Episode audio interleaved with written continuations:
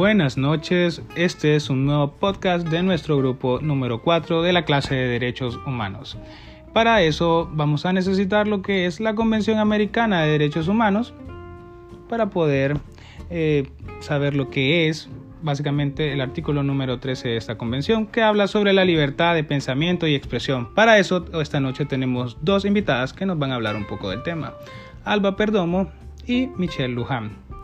Para empezar, creo que podemos ampliar un poco en eh, nuestro conocimiento. Pueden compañeros eh, abogados pueden sacar lo que es su constitución y lo que es también la Convención Americana de Derechos Humanos. Para eso vamos a empezar con una pregunta muy importante para saber lo que es la libertad de pensamiento y expresión y es que ¿qué reconoce la libertad y pensamiento de expresión? Hola, hola, soy Michelle. Oh, muy encantada de estar aquí presente. Vamos a hablar hoy acerca de la libertad de pensamiento y de expresión.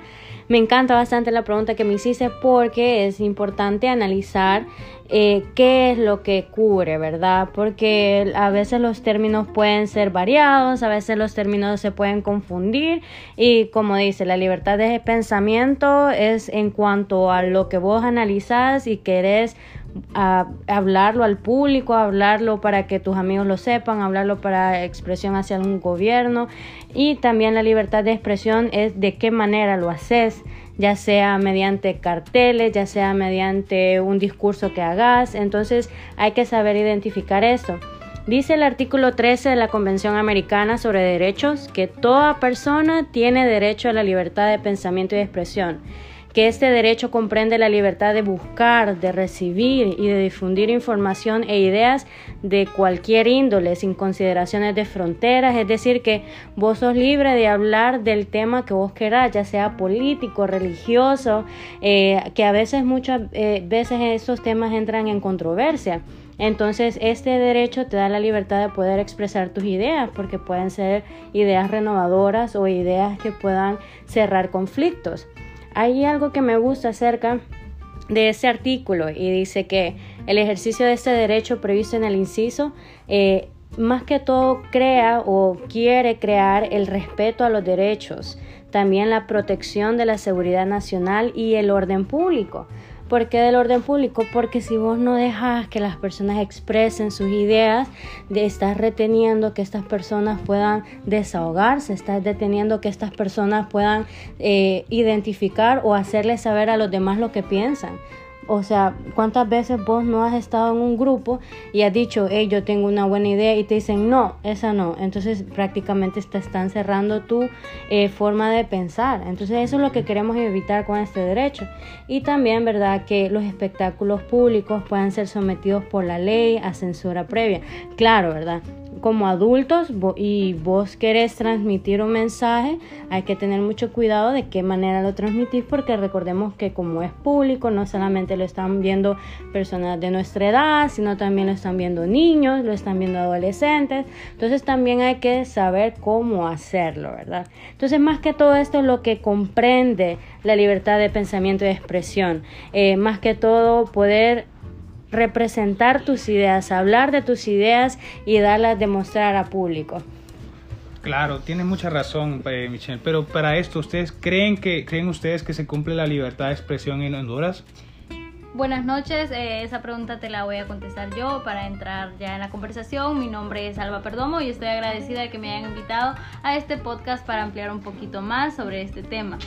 Eh, la libertad de expresión en Honduras es un tema conflictivo y no quiero, no quiero negar y decir no, no existe la libertad de expresión, pero sí, es un tema delicado en nuestra realidad ya que eh, vemos que Honduras a cada rato recibe demandas eh, en este campo. Hay bastantes sentencias de en contra del Estado de Honduras, millonarias por cierto, porque ocurre, ocurre bastante. Y un ejemplo que me gustaría ponerles fue lo del 2006, del golpe de Estado. 2009. 2009, perdón, gracias.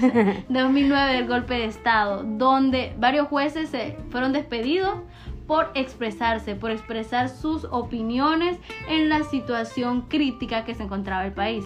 Eh, entonces, eso se podría considerar una violación a los derechos de libertad y expresión, libertad, de pensamiento y expresión. Recordemos que los jueces ya es un caso diferente, ellos tienen ciertas restricciones, pero es para debatir en qué casos eh, ellos están violentando o incumpliendo sus funciones o están defendiendo el Estado de Derecho es una buena pregunta. Exacto, ahí es donde entra la controversia y también de qué manera lo podemos hacer, porque si hablamos de casos, también podemos hablar del caso López Álvarez, que esa era una persona que hablaba garífuno, él expresaba sus ideas mediante este idioma y se le restringió a él poder brindar las ideas. Y en el artículo 13.1 te dice expresamente que la libertad de difundir oralmente la información, la Corte considera que uno de los pilares de la libertad es que vos lo puedas hacer con tu idioma, que puedas expresarlo, los pensamientos e ideas son indivisibles, como dice, y de una forma sin, sin sentirte vos restringido. Exacto, eso es un elemento de la identidad de la persona, le estás limitando. Es un buen ejemplo. Y volviendo al ejemplo anterior de lo de los jueces, que ellos demandaron al Estado de Honduras, una demanda bastante millonaria, o que se le restituyera su cargo. Eh, fue bastante controversial. Y sí, ahí se está violentando el derecho de, libertad de pensamiento y expresión.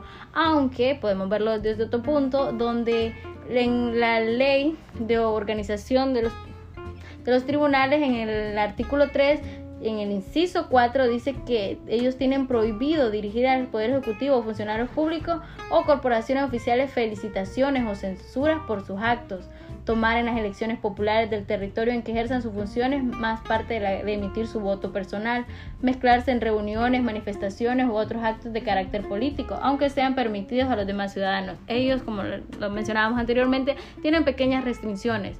Pero vuelvo y hago la pregunta ellos están incumpliendo sus funciones o están defendiendo, estaban defendiendo el Estado de Derecho. Ahí es donde yo quiero recalcarles para que las personas lo analicen un poco y puedan expresar sus opiniones. Entonces, eh, la pregunta que me hacía Tulio. Sí. Pues, pues nos puedes ejemplificar algo así como más concreto.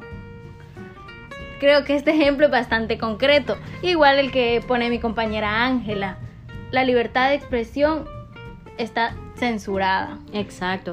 Y, también otra cosa, ahí vemos eh, la primacía de la ley, porque esa va bastante relacionada a la pregunta que tú estás haciendo, así como que, ¿qué, vamos a decidir? Si vamos a decidir lo que dice nuestra constitución, porque lo tenemos que respetar, o vamos a respetar lo que dice la Convención Americana de Derechos Humanos. Es complejo el tema, la verdad que sí. Y encontramos bastante estos conflictos en, por lo de las redes sociales, eh, la censura después de la censura. Exacto, y eso es un excelente punto el que vas a tomar, el de, el de las redes sociales. ¿Por qué sentido? Porque ahora ha venido a revolucionar el mundo, o sea, ahora eh, las nuevas leyes que tanto se aclamaban, ¿verdad? Con el código penal y todo eso que ha venido de cierta manera, que los análisis que han hecho ciertos abogados, que han dicho, ya nos están callando, ya no podemos hablar, ya no podemos expresar lo que sentimos, y eso por el mismo miedo a lo que el gobierno vaya a decir, a lo que ellos vayan a tener en contra de nosotros, y las redes sociales nos han ayudado que todos podamos entender el punto de cada uno y saber en sí, saber estar Ah, informados acerca de esto y qué piensa cada uno, porque a veces los pensamientos son importantes para clarificar tus ideas, cómo no puede ayudar a, cerrar un conflicto, hablar con alguien, dialogar y todo eso. Entonces, a eso es lo que vamos, a que la libertad de expresión te ayude a vos, una, a desahogarte como persona, porque los pensamientos no pueden quedar en tu cabeza. Y el otro, pues, a poder desarrollar nuevas técnicas, nuevas ideas y Exacto, Ángela. Está bien dicho. los medios de comunicación han venido a facilitar que nosotros podamos expresarnos, podamos eh, plantear nuestro punto. Como por ejemplo nosotros a través de este podcast estamos dando nuestras opiniones y nuestras ideas. eso es la libertad de expresión, podernos expresar lo que pensamos, nuestras opiniones y tenemos derecho como ciudadanos tenemos derecho de expresarnos en contra de lo que creemos nosotros que está mal, ya sea de los funcionarios públicos, del sistema que nos gobierna, por ende. Y así las personas en general tienen ese derecho y el Estado debe proteger este derecho y regular para que se aplique la ley de forma correcta, porque recordemos de que esto no solo es la convención, está en nuestra constitución. Nuestra constitución establece que se debe respetar este derecho porque es inherente de nuestra persona. Y si no lo hace, como el caso que usted ponía del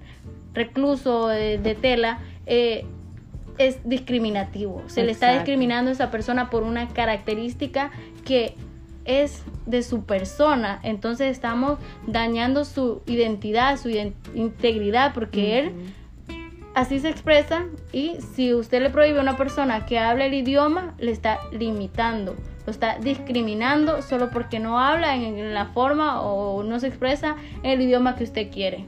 Exacto, sí. Creo que es bien eh, importante establecer las diferencias de ambos, saber identificarlos y sobre todo eh, a ponerlos en práctica, porque a veces también tenemos miedo al que dirán que yo represento a cierto partido, yo represento a cierta ideología, pero en esta ocasión quiero ser diferente en mi pensamiento y ya siento que al momento de querer expresarlo me van a, tomar represalias en contra mía y no tiene que ser así porque ya tenemos un derecho, ya tenemos una constitución que nos respalde, que dice, hey, vos sos libre de expresarte como vos querrás, hacerlo. Si hablas inglés, hacerlo, si hablas garífuna, hacerlo, si hablas cualquier idioma, lo puedes hacer. Exacto, eh, pero volvemos a que la, la población tiene miedo, tiene miedo de expresarse porque no sabemos las represalias que van a venir. Sí. Eh, ya las personas tienen miedo de salir a manifestarse, a opinar, las personas que todavía defienden las causas justas se sienten intimidados, son pocos los valientes que se atreven a opinar en contra de un sistema opresor. Exacto. Es correcto. Bueno, muchas gracias Ángela. Alba. Bueno, esto fue nuestro podcast del, nuevo, del grupo número 4 con Tulio Baneas. Espero que tengan una feliz noche. Adiós. Bye bye.